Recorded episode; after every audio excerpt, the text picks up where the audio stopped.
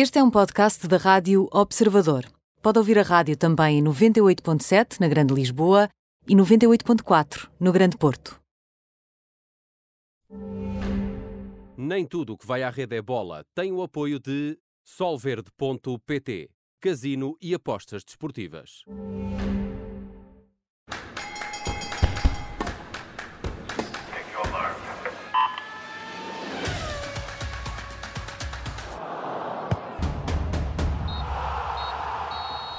Bem-vindo ao Nem Tudo o que vai à Rede é Bola, com Bruno Rosário, Mariana Fernandes eh, e comigo, Aníbal Rebelo. Ora, neste programa eh, vamos falar da Final Four da Taça da Liga, com Sónia Carneiro, diretora executiva da Liga e coordenadora da prova. Mas isso é só uh,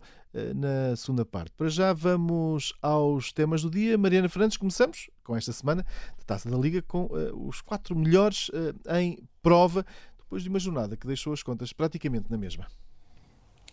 Sim, esta é uma, uma semana que vai então coroar o campeão de inverno, essa designação atribuída pela Liga ao vencedor da terceira prova nacional e que vai também atribuir o primeiro troféu de 2021. Sporting e Porto encontram-se amanhã às 7h45 eh, na primeira meia-final. Sporting Braga e Benfica defrontam-se à mesma hora no dia seguinte, tudo em Leiria, a nova cidade sede da Taça da Liga, depois de Braga ter tido esse estatuto nos últimos três anos com a final então a ser disputada no sábado entre os vencedores destas duas meias finais. É uma semana especial e uma semana de troféu, depois então, como disseste, de uma jornada em que os três clubes no topo da Primeira Liga empataram, deixaram tudo na mesma. O Sporting foi o primeiro a escorregar ao ceder um empate em Alvalade com o Rio Ave. Uh, Porto e Benfica também não foram além do empate no Dragão e, portanto, a equipa de Ruben Amorim tem, nesta altura, os mesmos 4 pontos de vantagem na liderança da classificação, tal como tinha no início da jornada. O único trambolhão foi mesmo do Sporting de Braga, que perdeu em Passos de Ferreira e que está já a 5 pontos do Benfica e do Porto e a 9 do Sporting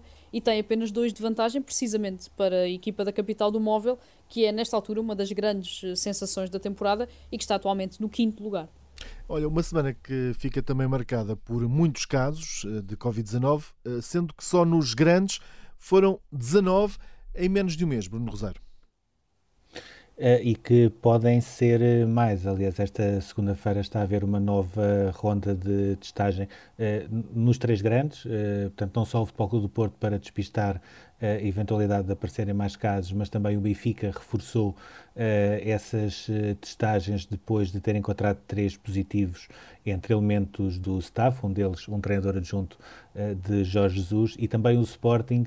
continua a rastrear eventuais novos positivos porque os responsáveis acreditam que eles podem ainda aparecer. Eu diria que este tema é importante aqui por duas razões específicas. A primeira, o futebol está a acompanhar a realidade uh, nacional nesta altura e, basta recordar que tivemos a pior semana de sempre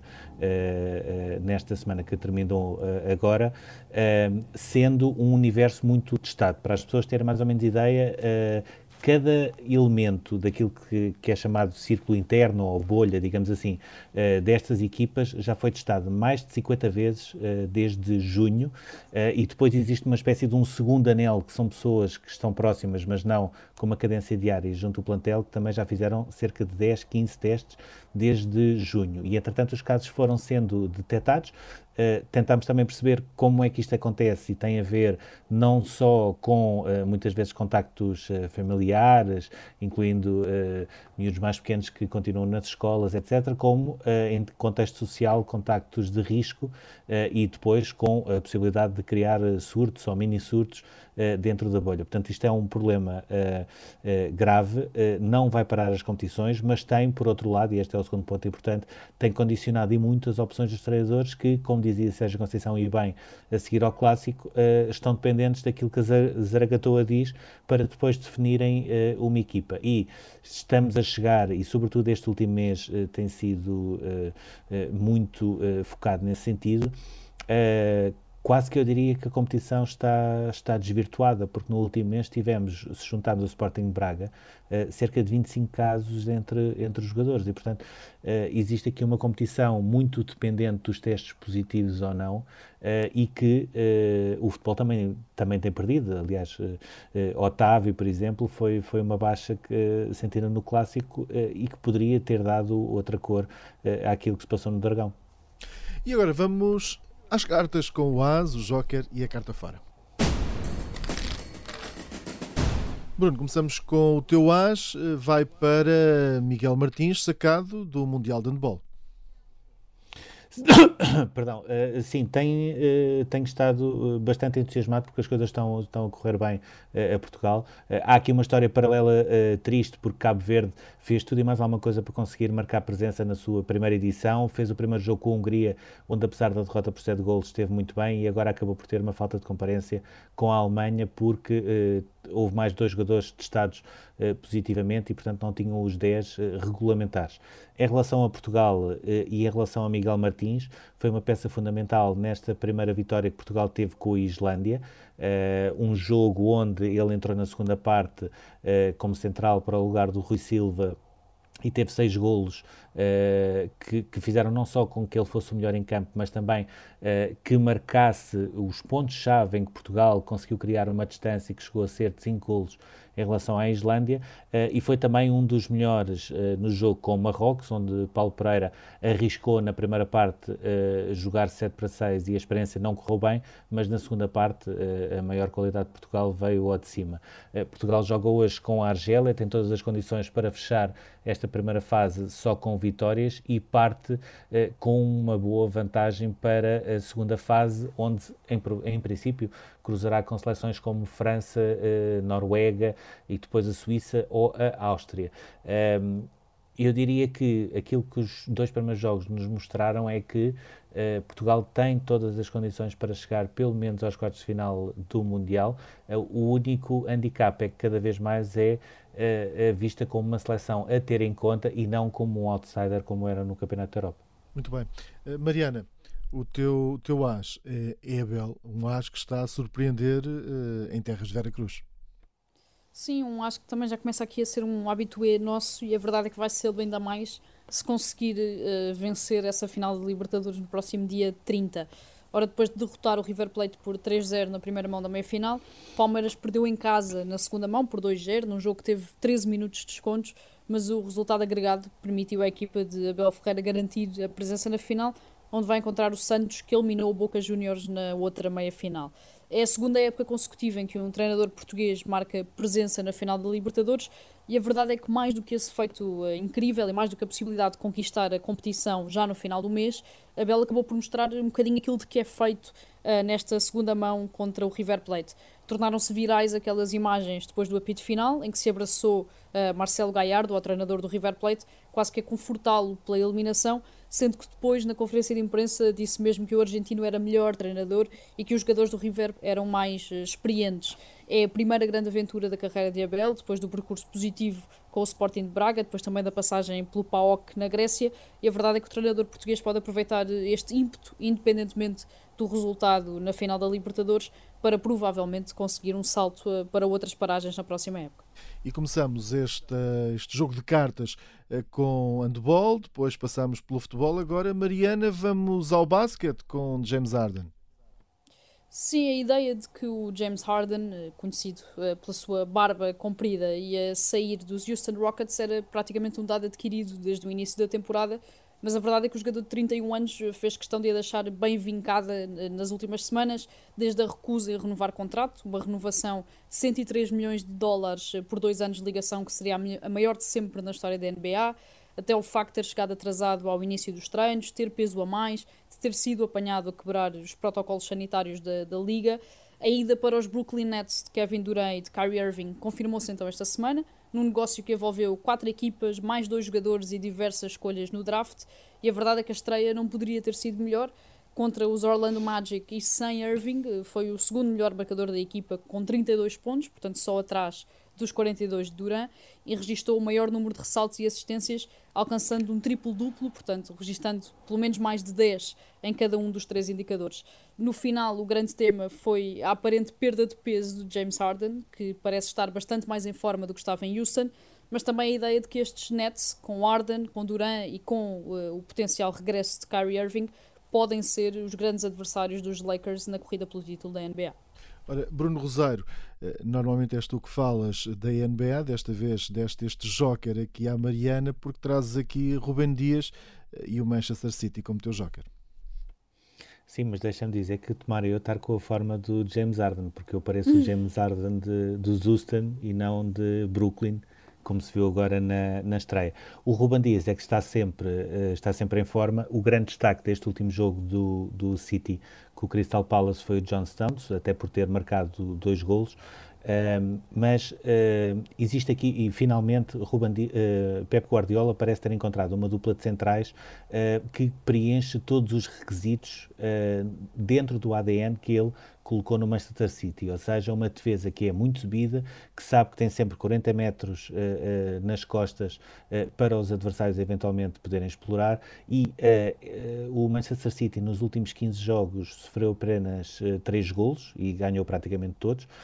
esta dupla Ruben Dias John Stones em 10 jogos que fez leva 9 vitórias e um empate, sendo que sofreu apenas um golo e cada vez mais o Ruben Dias é também destacado, não só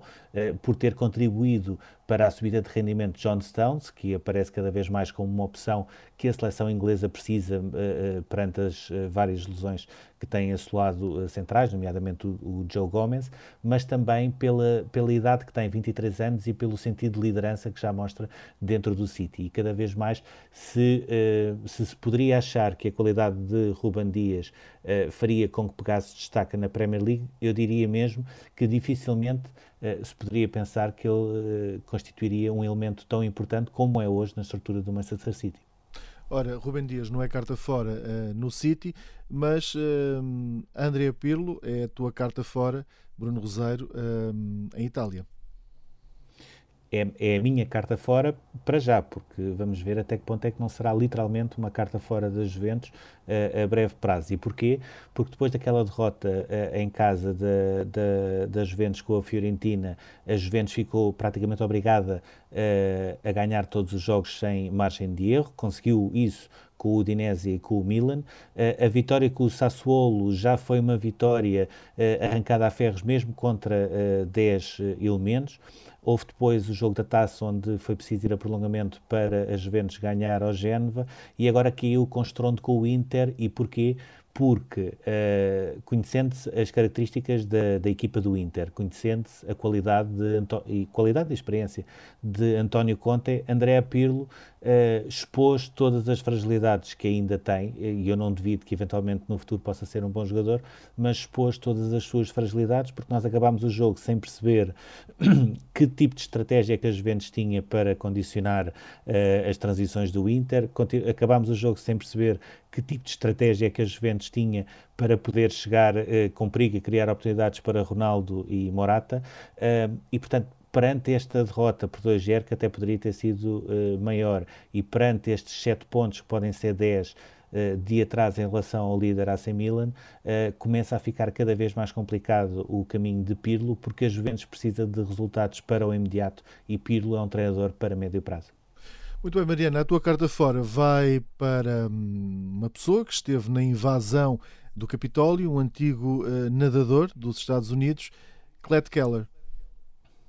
Sim, Clet Keller é um, um, nadador que ajudou principalmente a fazer história. Em 2008 ele fez parte da estafeta 4x200 que ajudou Michael Phelps a conquistar a histórica oitava medalha de ouro nos Jogos Olímpicos de Pequim e que, portanto, o tornou o mais medalhado de sempre numa edição olímpica e quatro anos antes, em Atenas, tinha sido também decisivo naquela que é uma das tafetas mais extraordinárias de sempre, ao terminar a prova apenas 13 centésimos antes do australiano Ian Thorpe para garantir a medalha de ouro para os Estados Unidos. Agora, com 38 anos e já retirado das competições, voltou a ser notícia, mas pelos piores motivos. Estava então na multidão de apoiantes de Donald Trump que há duas semanas entrou pelo Capitólio e foi apanhado por vários vídeos amadores sendo que nem sequer tentou ser propriamente discreto, porque levou um casaco oficial da equipa olímpica dos Estados Unidos. Depois de ser identificado por antigos colegas, também por treinadores eh, que garantiram que era mesmo ele no meio dos invasores, apagou as redes sociais, onde tinha várias publicações de apoio a Donald Trump. Ele já foi, entretanto, despedido da empresa de imobiliário onde trabalhava e sendo que, uh, que Clet Keller já passou por períodos muito complicados depois de deixar a natação, em que chegou a viver no carro por não ter dinheiro para a renda, numa altura em que pagava a pensão dos três filhos depois de se ter divorciado, uh, pode aqui ainda eh, ser uh, confrontado com uma possível acusação, porque aparece nos vídeos, porque foi identificado, porque é claramente ele que está ali a invadir o Capitólio e pode ter aqui mais um capítulo negro depois de ter ajudado a fazer história na natação dos Estados Unidos. Jogo distribuído, seguimos para o túnel.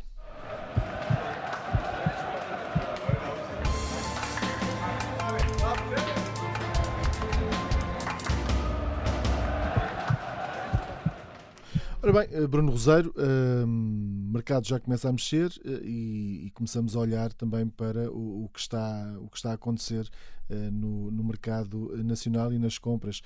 que, que, vão chegando aos, aos clubes portugueses. Uh, sim, deixa-me deixa só dizer, e porque este programa também está a ser uh, feito em direto, uh, já está confirmado mais um caso de Covid-19 no Sporting, o Bruno Tabata, e entretanto foi feita mais uma ronda de testes para despistar mais alguns casos e também para perceber se Luís Neto, Nuno Mendes e Sporar continuam a testar positivo, portanto isto é uma, uma informação que podemos confirmar de última hora, não só o positivo do Tabata, mas também a nova testagem a todo o plantel, incluindo uh, Luís Neto, Nuno Mendes e Sporar. Uh, em Alvalade, e falando ainda de, de questões do Sporting, uh, a semana acabou por ser marcada pelo despedimento coletivo que abrangeu uh, 20 funcionários.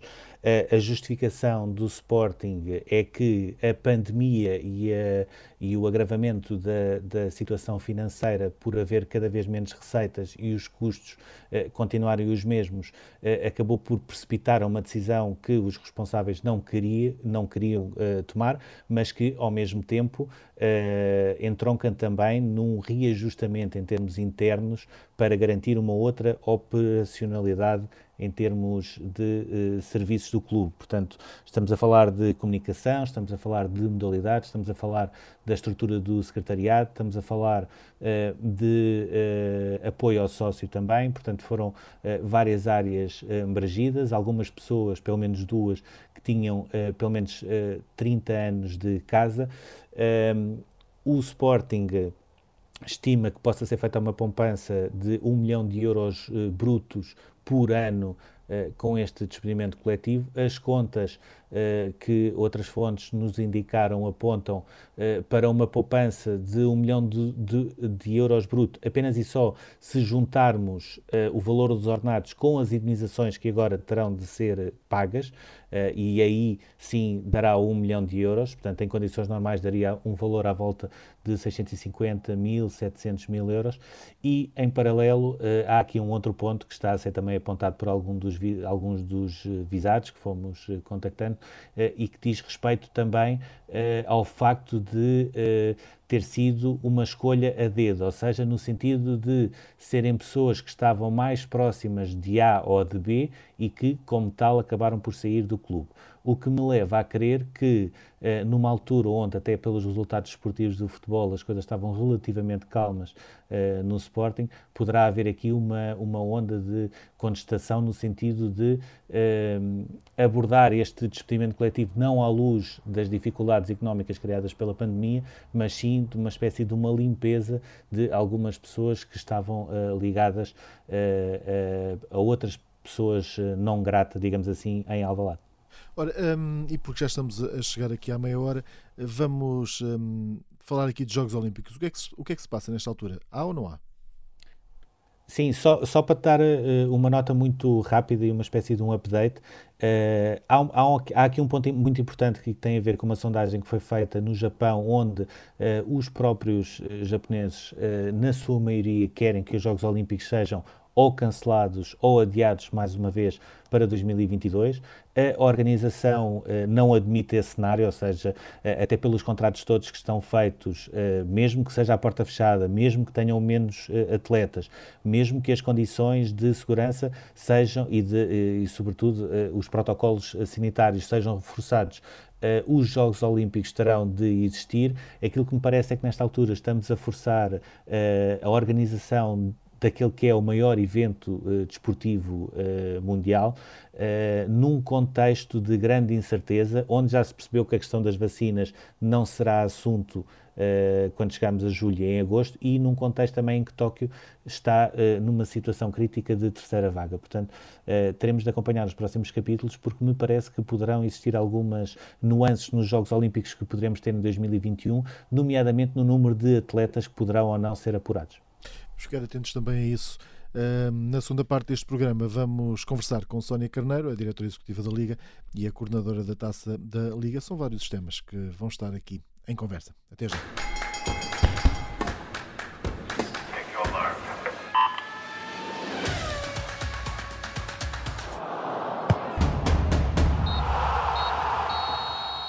Bem-vindo à segunda parte do Nem Tudo o que vai à rede é bola. Vamos falar agora com Sónia Carneiro, diretora executiva da Liga e coordenadora da Taça da Liga.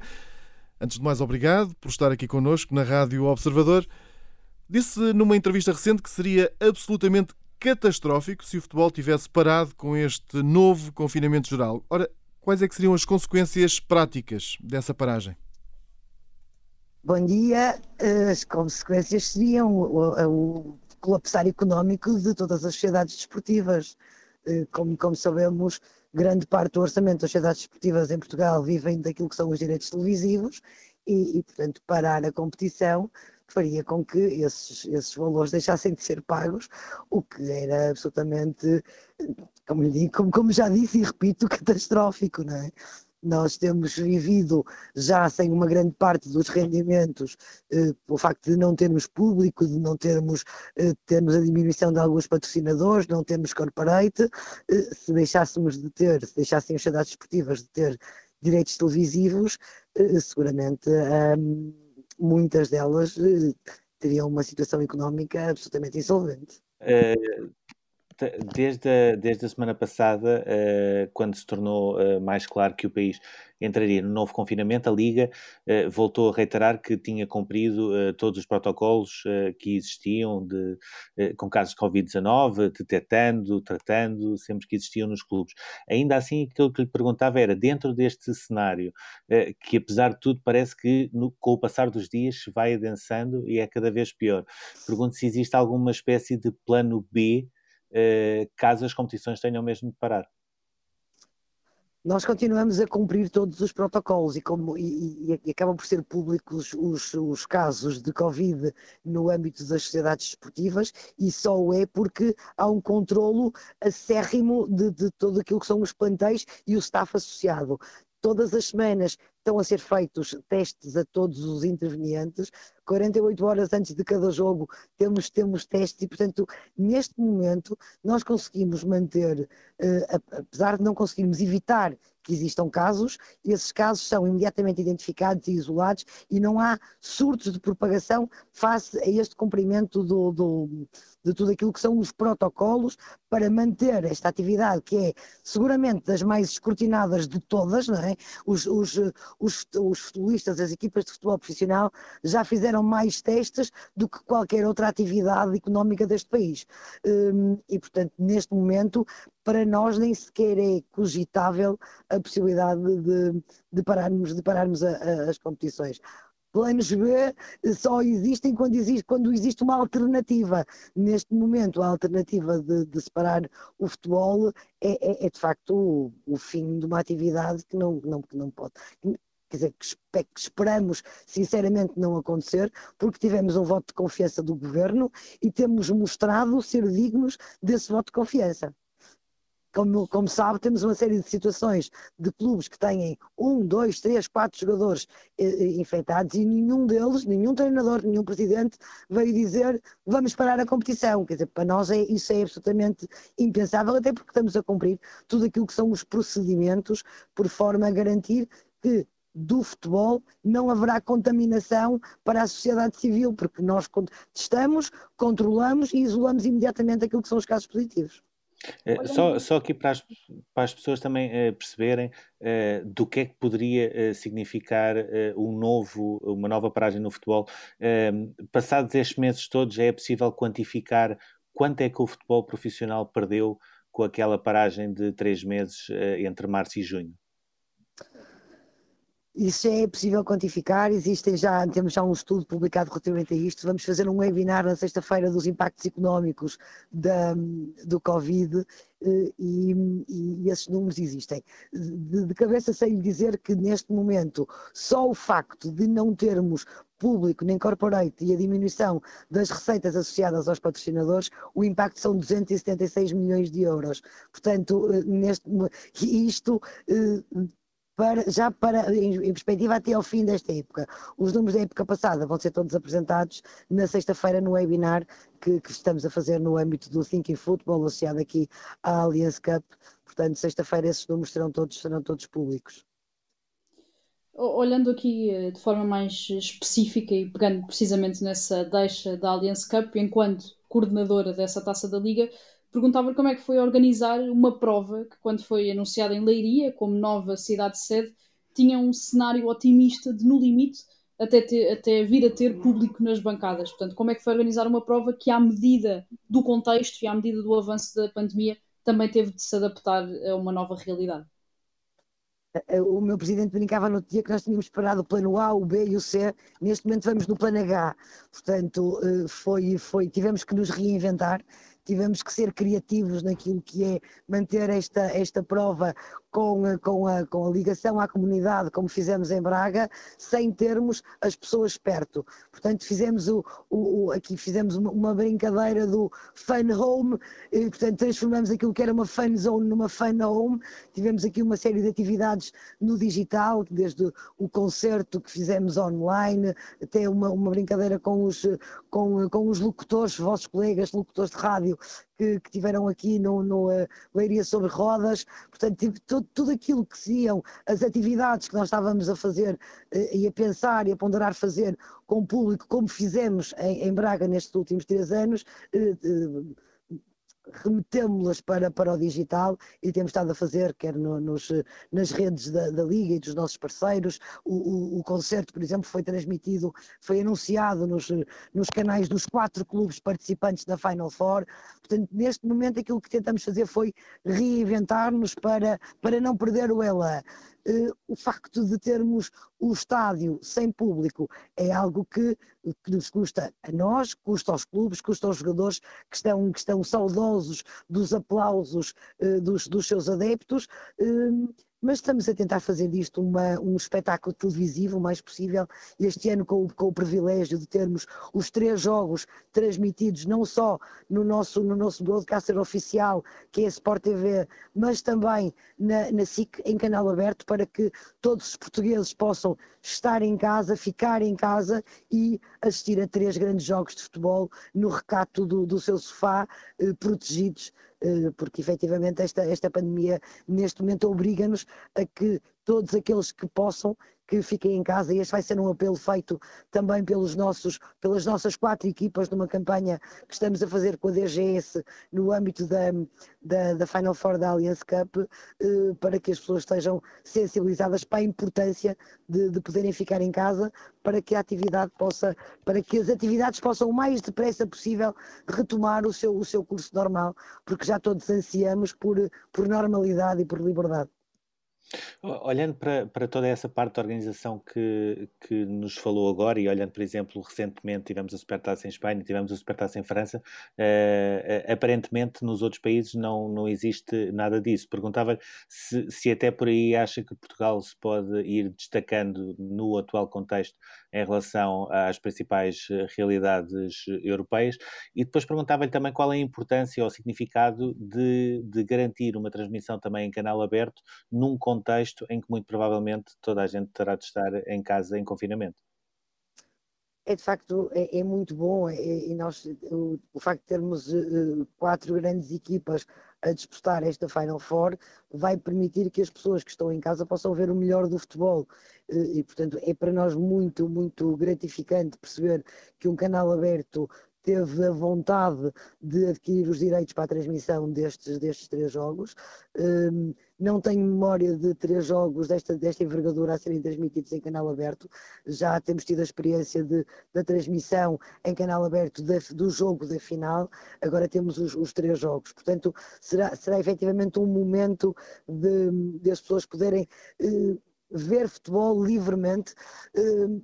cada vez mais o facto de o público estar afastado dos estádios uh, vai, vai ter consequências no futuro de alguma perda de, de, adeptos, perda de interesse pelo, pelo espetáculo do futebol, que é algo que a SIC, com esta, com esta parceria com a Sport TV, nos vai ajudar a, a,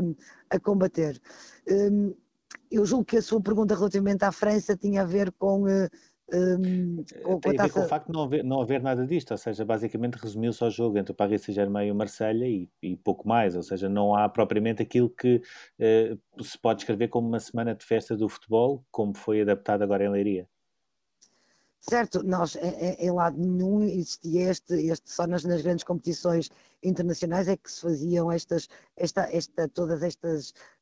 atividades paralelas ao futebol, em que nós transformávamos, que em Braga fizemos, da, apelidamos, encontramos o campeão de inverno numa semana inteiramente dedicada ao futebol, em ligação com, com a comunidade. Neste momento, nós também, infelizmente, não estamos a fazer aquilo que efetivamente gostaríamos de, de fazer, estamos a fazer no digital, estamos a fazer online, temos, temos, temos os big players, os, os que estavam, que foram o marco em Braga, trouxemos-los para Leiria, no centro de Leiria, junto das letras carismáticas da cidade, estão os quatro capitães das quatro equipas participantes na Final Four em gigante, mas sem a possibilidade das pessoas poderem se aproximar e fazerem como tirarem as suas fotografias, como acontecia nos, no, em, em Braga, uma série de coisas que nós efetivamente também perdemos, mas perdemos de forma absolutamente consciente porque queremos que as pessoas fiquem em casa desde, desde que possam fazer. E portanto estamos a tentar dar-lhes miminhos, quer no digital, quer, quer na televisão, quer na Sport TV, quer na, na, na, SIC. Portanto, não estamos a fazer também como nos outros países, não estão a fazer a possibilidade de ter as pessoas a interagir com aquilo que são as atividades associadas à Final Four. Um, estamos a tentar chegar a elas uh, via digital, podendo cada uma estar no seu quadrado, como, como acabaram de dizer que vocês também estão, cada um no seu espaço, protegendo-se. Uh, entretanto, há, há, aqui uma nova uh, realidade uh, e que tem a ver exatamente com os, os, quatro clubes que estão na Final Four. Ehm, no, nos últimos 30 dias, em conjunto, tiveram cerca de 25 casos positivos nos plantéis. Aquilo que eu lhe pergunto é se isso obrigou a um redobrado cuidado nesta preparação da prova ou se, por e simplesmente, se foram seguido aquilo que já estava, já estava definido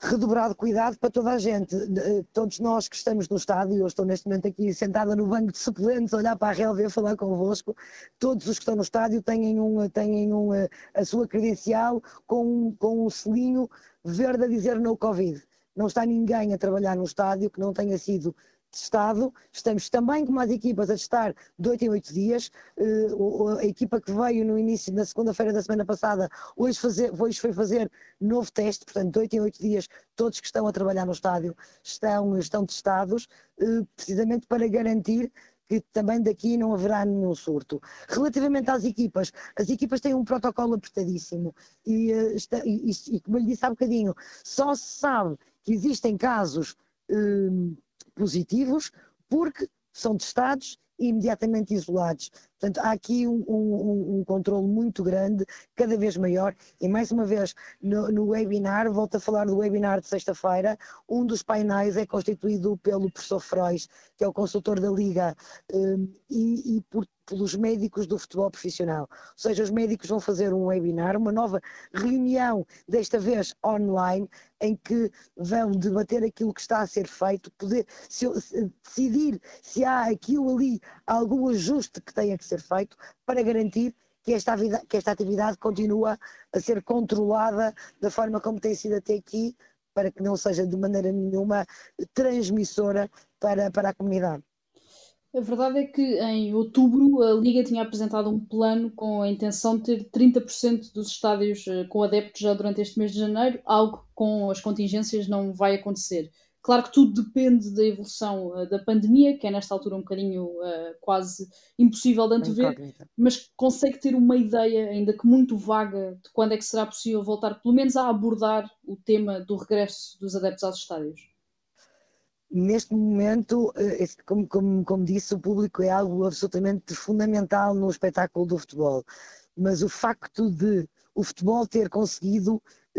manter a sua atividade sem público fez com que, neste momento, a atividade possa continuar, não tenha terminado. E, portanto, mais importante neste momento é a saúde dos portugueses, é a saúde pública. Neste momento, eh, o tema do público é algo que nos é muitíssimo caro, mas que entendemos que é absolutamente inoportuno falar, porque neste momento aquilo que entendemos é que as pessoas têm efetivamente, estou-me a repetir e falei até a exaustão, é ficar em casa, proteger-se a si e às suas famílias. Uh, o público nos estádios será um tema que nós teremos a capacidade de abordar no momento em que houver já alguma imunidade na sociedade, porque mais importante, efetivamente, do que ter as bancadas cheias é termos a possibilidade de levar o espetáculo do futebol à casa dos portugueses. E isso estamos a conseguir e só estamos porque de alguma forma é um bocadinho ver o copo meio cheio, que é o facto de termos conseguido abdicar do público durante estes meses ajudou a que não é por causa do futebol que, que, que, que os números aumentaram. Eh, continuando aqui neste tema da, da Taça da Liga, um bocadinho também para, para encerrar, Jorge Jesus voltou a dizer que a eh, Taça da Liga só será encarada com seriedade pelas equipas grandes quando tiver um prémio monetário que justifique o desgaste ou então quando der acesso a uma competição europeia. Perguntava-lhe como é que olha para esta apreciação do treinador do Benfica. Eu acho que esta competição já conseguiu ter aqui uma, uma dinâmica que as declarações de todos os treinadores intervenientes na Final Four são no sentido de dizerem que querem vencer este troféu. Portanto, a importância da desportiva de todos quererem uh, ser o campeão de inverno já, já, já, já, já deu um, uma, uma importância grande a esta competição. É óbvio que no dia em que nós tivermos a capacidade económica de poder dar prémios uh, avultados, a Taça da Liga tem já prémios definidos este ano num valor diferente, até porque obviamente tudo aquilo que está associado a todas as competições, os valores tiveram que diminuir, uh, mas já, já há aqui algum valor e o facto de, ser, de, ter acesso a uma competição europeia é algo que se fala já há muito tempo, mas este não é o momento para isso. Neste momento é percebermos que conseguimos ter uma competição que todos os quatro treinadores que estão a participar nela já manifestaram, já verbalizaram que é para ganhar. Portanto, acho que desportivamente acho que a competição já tem, já tem aqui uma importância, já tem alguma relevância, já está do, com, a sua, com a importância definida no panorama futebolístico nacional e hum, pensar, pensar maior, pensar em grande, é algo que a Liga tem feito ao, ao longo destes últimos cinco anos, fazendo sempre crescer esta, esta competição. Portanto, o, e ela é tão mais importante quando neste momento temos o canal aberto a querer transmiti-la, que é algo que não é muito comum nas, nas, competições, nas competições portuguesas. Portanto, estamos, acho que estamos no bom caminho e chegaremos sempre mais longe porque temos ambição e temos trabalhado para isso. Uh, para acabar, e agora aqui num tema uh, paralelo que até passou um bocadinho ao lado da, da realidade, um, ehm, a Liga Francesa foi a única que decidiu suspender o campeonato no ano passado e não retomar, e entretanto tivemos uh, o problema e a rescisão de contrato entre a Liga A e a Media Pro também, uh, sem que exista propriamente uma alternativa em termos de direitos televisivos, o que aponta para um possível prejuízo de 800 milhões de euros para os clubes profissionais uh, nesta época. Aquilo que eu lhe gostava de perguntar é, olhando para este caso francês e, e a preocupação que existe nesta altura na Liga A, se também é um reflexo eh, de algo que terá de ser também pensado a breve e a médio prazo, que tem a ver com a centralização dos direitos televisivos uh, e também com a necessidade de haver um trabalho conjunto entre todos os clubes para evitar situações uh, quase dramáticas, como está nesta altura a viver a França. Bem, como sabem, o Presidente da Liga anda há cinco anos a falar de centralização dos direitos televisivos e tem, tem feito com, com, com tal veemência que ouvimos já